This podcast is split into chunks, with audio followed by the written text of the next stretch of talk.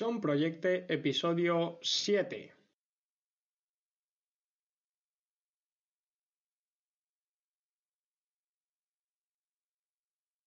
Muy buenas a todos y a todas y bienvenido y bienvenida a otro domingo más al podcast de Son Proyecte.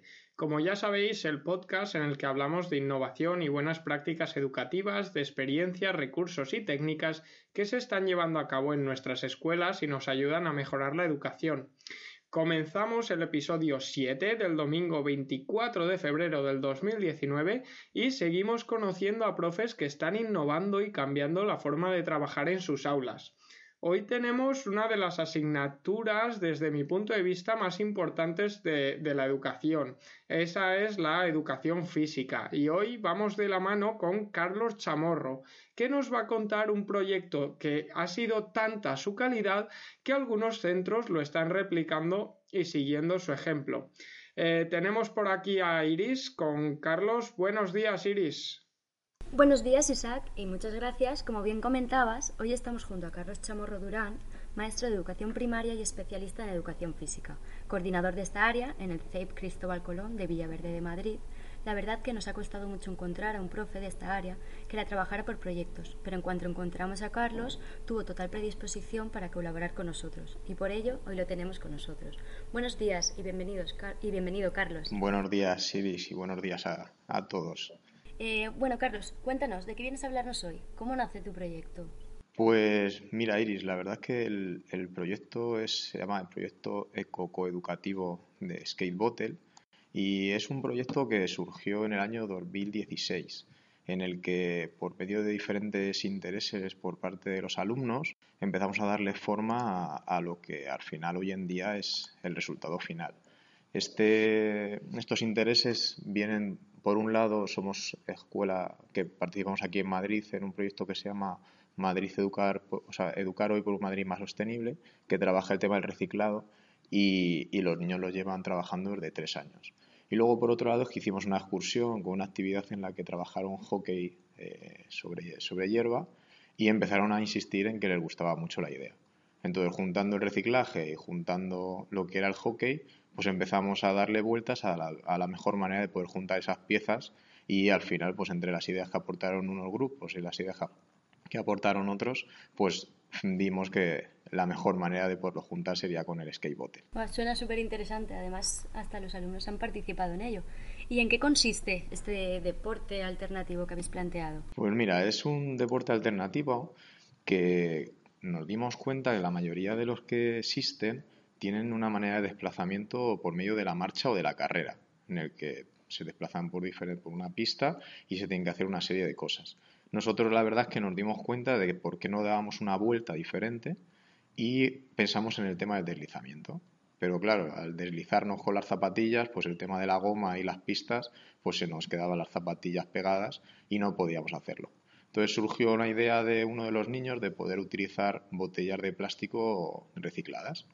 Entonces estuvimos dándole vueltas, hicimos pruebas y la verdad es que al final conseguimos un diseño en el que metíamos eh, en cada uno de los pies, en cada una de las botellas y por medio de la fricción del plástico sobre la pista polideportiva conseguíamos ese deslizamiento. Entonces empezó ahí a darle vueltas y ya teniendo la manera en la que nos podíamos deslizar, vimos la oportunidad de, vale, pues ya tenemos este material reciclado y ¿por qué no utilizamos un stick hecho también de material reciclado? Y empezaron a pues, proponer ideas y con la que nos quedamos definitivamente fue con la utilización de un palo de fregona que estaba pues, usado en casa de los que tienes que no usas y utilizando un poco de cartón y papel de periódico para crear por lo que nosotros llamamos el bottle stick. Jolín, me parece un gran proyecto y además diferentes deportes para trabajar en este área de forma muy innovadora. Seguro que muchos docentes quieren ponerlo en práctica en sus aulas porque es un proyecto que se desarrolla a nivel de centro o para algún nivel en particular. En principio, nosotros el año pasado, cuando lo creamos hace dos años, lo hicimos con niños de cuarto y de, o sea, de quinto y de sexto, perdón, de educación primaria.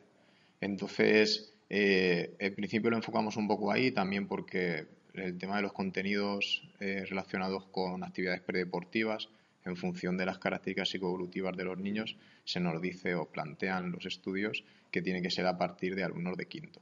Aunque sí que es verdad que este año eh, estamos empezando a trabajarlos con alumnos de tercero, modificando un poco las normas y modificando un poco la, la intensidad, pero sobre todo el tema de los juegos por medio de deslizamiento con las botellas es lo que más les está gustando y está teniendo mucha aceptación. Qué guay.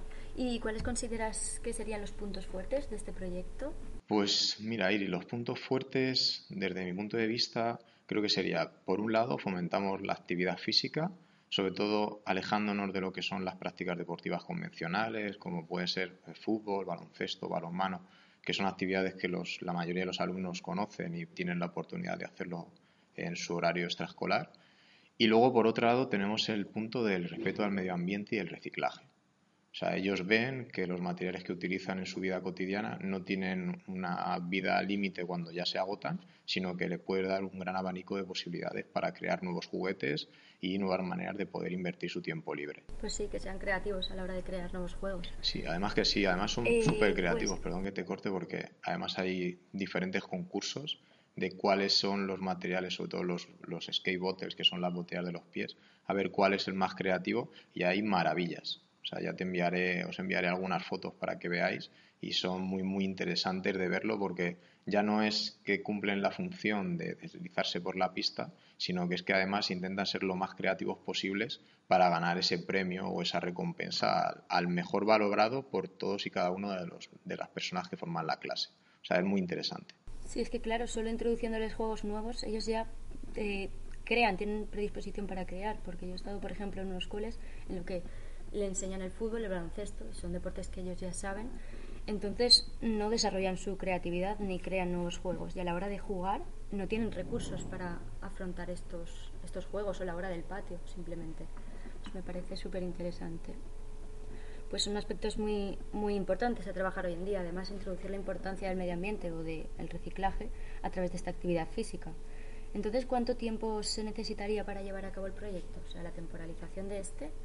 Pues mira, nosotros estamos planteándolo en, unidades didácticas o proyectos de nueve sesiones, en las que las primeras sesiones eh, lo que hacemos es pues que los alumnos conozcan lo que son los diferentes materiales, que se, familiaricen con el propio deslizamiento de los, de los skate bottles y a raíz de ahí ya vamos poco a poco introduciendo lo que es el otro material que sería el, el bottle stick haciendo diferentes juegos y diferentes dinámicas para que al final, al cabo de las sesiones, ellos estén interiorizando primero la manera en la que se deslizan y luego la utilización del implemento con, con el bottle stick. Por último, metemos la pelota y ya empezamos a hacer dinámicas de juegos en como si fuera un deporte alternativo, hablando de diferentes aspectos tácticos, ataque, defensa y luego hasta que llegamos a lo que es una situación real de juego. Qué guay, es que suena súper bien. Entonces, ¿cómo resumirías tú los beneficios que puede reportar este proyecto a- al alumnado? Pues en cuanto a los beneficios, aparte de lo que hemos hablado antes, del fomento de, hábitos, de las actividades físicas y del, del reciclaje, creo que es una práctica deportiva en la que se, al realizarse un deslizamiento que no está acostumbrado los alumnos, se trabaja un poco a nivel eh, psicológico en ese sentido. Darle al cuerpo otra manera de poder incorporar un deslizamiento que no es habitual, que no es el que nosotros estamos acostumbrados a, utilizar, pero sí que nos puede venir bien para otras futuras actividades, pues como puede ser el uso de patines o el uso de, monopatines, que hoy en día son juguetes que están muy de moda y que los niños se ven muy, o sea, que son muy atractivos para ellos de utilizar en sus, en sus ratos libres. Ujú, Qué guay.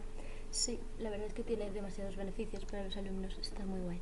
Y otra cosa importante que posiblemente en esta área nos cuesta un poco más delimitar, ¿cómo realizarías la evaluación del alumnado con este proyecto? Pues mira, este proyecto, eh, como toca varios puntos, se evalúa de, de manera un poco pues peculiar, ¿no? Siempre, ahora después del tema de la, de la implantación de la 11, eh, ya sabes que uno de los instrumentos de evaluación por excelencia es el tema de la rúbrica. Por lo tanto, tenemos una rúbrica al acabar el proyecto en el que los alumnos tienen que valorarse pues, en función de los diferentes indicadores de logro y se van valorando diferentes aspectos pues, relacionados tanto a nivel motriz como a nivel cognitivo como a nivel actitudinal.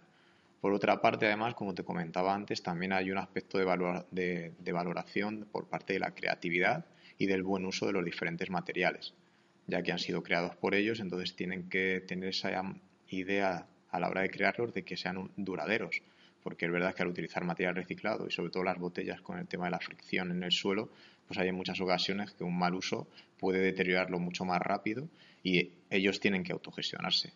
Entonces, eh, también utilizamos mucho lo que es el registro anecdótico, valoramos día a día lo que vamos viendo, comportamientos tanto positivos como negativos que nosotros no tenemos pensado o que no habíamos previsto y eso nos ayuda también a luego enfocar el resto de las sesiones venideras para si son positivas para resaltarlo y para que vuelvan a surgir y si son negativas para cortarlo desde ese momento y que no puedan no puedan volverse a, a suceder debido a que pueden caer a lo mejor en el tema de seguridad o en algún inconveniente que pueda surgir a la hora del buen clima de la, de la clase. Genial, o sea, ya, ya podríamos implementar este deporte en clase.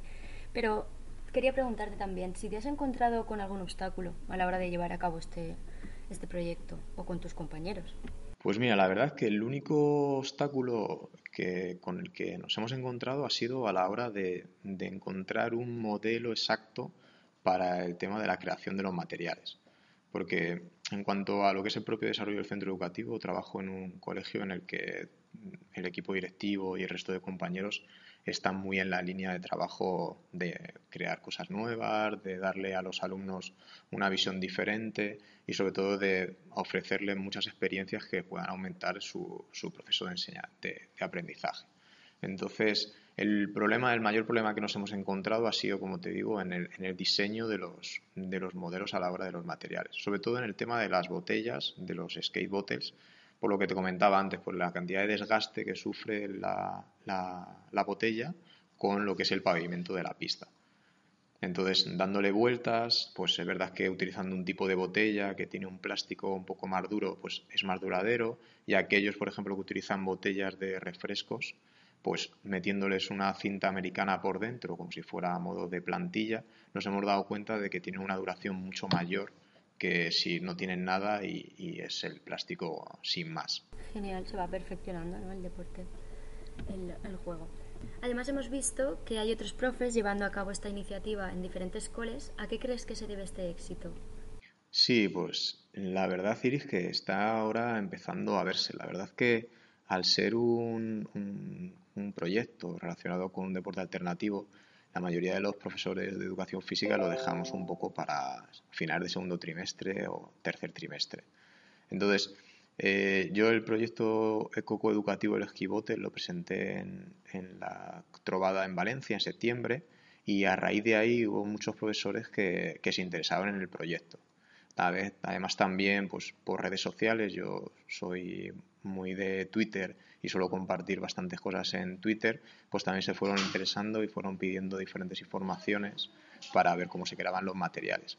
De ahí surgió un grupo de trabajo en el que estamos involucrados diferentes profesores de, diferentes etapas educativas, en el cual pues está dando forma y sobre todo lo que me interesa a mí y lo que nos interesa a nosotros es que se haga en otros colegios, con, en otros institutos, incluso de la universidad, que nos puedan dar pues ese feedback para ver otras realidades educativas en las que se pueda realizar y sobre todo ir mejorando ese proyecto porque al final es un proyecto abierto, no hay nada cerrado, no es un reglamento que sea el que nosotros hemos creado, sino que nos interesaría que fuera un proyecto a nivel nacional en el que cualquier persona que lo practicara nos pudiera aportar sus ideas y a raíz de ahí pues seguir mejorándolo y seguir dándole ese toque eh, personal que nos gusta del proyecto.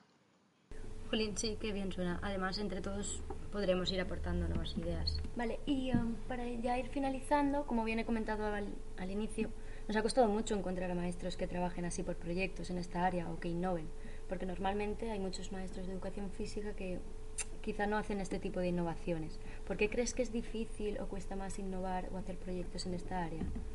Pues a ver, la verdad es que eh, yo sí que estoy empezando a ver que hay un cambio y surgen diferentes cosas. Cada vez son más maestros los que empiezan a meter algo innovador en el área de educación física y se atreven a tirarse a la piscina y a probar cosas nuevas y cosas diferentes. O sea que creo que sí que, que es un, es, es, un cambio que se está produciendo. Es verdad que piensa que también partimos de la desventaja de, lo que piensa la sociedad del área de educación física. Que si es una segunda María, o sea, un segundo recreo, que si es una María, que si solo venimos de lo que se conoce antes como gimnasia. Entonces, todos son etiquetas que poco a poco, con el trabajo que estamos haciendo muchos maestros y muchas maestras en diferentes colegios, se están quitando poco a poco. ¿vale? Y yo creo que es difícil innovar por eso, porque muchas veces eh, nos basamos en lo que conocemos y aunque vemos otras cosas que creemos que son interesantes, eh, no damos ese pasito por el miedo al fracaso, por el miedo a no hacer algo que les llame la atención a los alumnos. Y creo que esa, esa traba no la deberíamos de quitar, porque todos los proyectos que se hacen en educación física, que yo hago, por ejemplo, en educación física, no tienen el mismo resultado que el que, el que yo le intento dar cuando los estoy creando. Porque surgen cosas, hay cosas que tú crees que van a salir bien y realmente no salen porque no les, llama la atención a los alumnos, o ellos mismos te proponen cosas diferentes que ves interesantes y los integras, como por ejemplo fue en este caso. Entonces, difícil, sí, imposible, no. Lo que pasa es que tienes que intentar hacerlo y no tener miedo a, a tropezar, porque al final, con el primer tropiezo, empieza el siguiente aprendizaje muchas gracias por ese gran consejo para todos los que nos estén escuchando. La verdad que suena muy interesante y con ideas como las tuyas hemos visto que conseguiremos que la educación física no sea ese área olvidada o considerada, como tú bien has dicho, un área infravalorada que en ocasiones se compara con el segundo patio. Así que Carlos, muchísimas gracias por colaborar con nosotros y compartirnos tu proyecto, que seguro que te volveremos a escuchar con alguno de los grandes proyectos que has realizado. Un gran abrazo. Muchísimas gracias Iris y nada, podéis contar conmigo para lo que necesitéis, porque al final soy un apasionado de la educación física e intento tan solo transmitir lo que pasa dentro de mis sesiones. Así que nada, un fuerte abrazo y muchísimas gracias. Nos vemos hasta la próxima. Chao.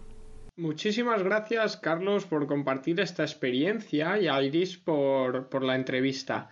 Con esto nos despedimos con una asignatura que ni mucho menos es un segundo patio, que ni mucho menos es la asignatura María, y tras escuchar la experiencia de Carlos me reafirmo en lo que he dicho anteriormente, es una de las áreas más importantes de la educación. Así nos vamos hasta el próximo domingo, pero antes vamos a abrir un debate en el que podéis participar desde la web sonproyecte.com. ¿Está cambiando la percepción de la educación física, tal como ha dicho Carlos? Podéis contarnos vuestras experiencias, prácticas y compartir con la comunidad vuestras opiniones en sonproyecte.com, como ya he dicho. Y nada, esto es todo por hoy. Muchísimas gracias por estar ahí, por escucharnos y comentar, porque sin vosotros, profes, Son Proyecte no sería posible. La mejora educativa no sería posible.